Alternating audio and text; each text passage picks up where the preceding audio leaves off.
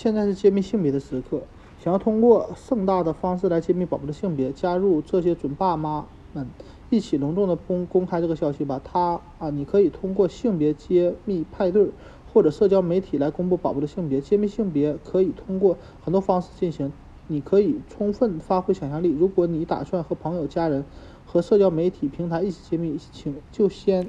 不要去偷看超声报告结果，可以请超声检查人员写下宝宝的性别，装在密封的信封里，然后你就可以发挥想象力。下面这些方式供你参考：把消息透露给烘焙店，请他们根据宝宝的性别烤一个相应颜色的蛋糕，在蛋糕上面撒一些糖霜，盖住里面蛋糕的颜色。当你切开这道点心时，你和参加晚会的客人会就会看到。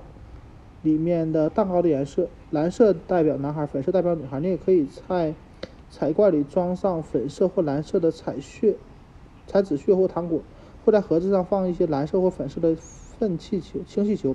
等大家聚在一起时，打开盒子，放飞气球。当然要有人把它拍下来。还想有更多的灵感？在网上可以有很多这方面的创意。不不喜欢这些新的方式，想要对宝宝的性别保密，嗯，是暂时保密，而不像其他人一样热衷于揭秘性别。不要强迫自己举行性别揭秘派对，这是你的宝宝，完全由你决定。